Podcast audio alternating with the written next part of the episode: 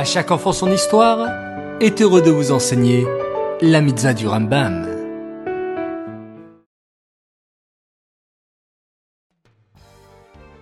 Bonjour les enfants, quel plaisir de vous retrouver une fois encore pour notre fameuse étude des mitzvot du Rambam.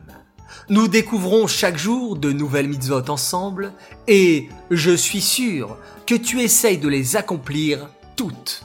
Baruch Hashem, c'est formidable. Aujourd'hui, le 15 Tammuz, nous étudions la mitzvah positive numéro 209, qui nous ordonne de respecter nos maîtres, ceux qui nous enseignent la Torah, ainsi que les sages et les Talmidei Chachamim, les érudits en Torah. Il faudra se lever devant eux. Il sera interdit de les contredire, de leur parler de manière irrespectueuse, de leur parler avec colère.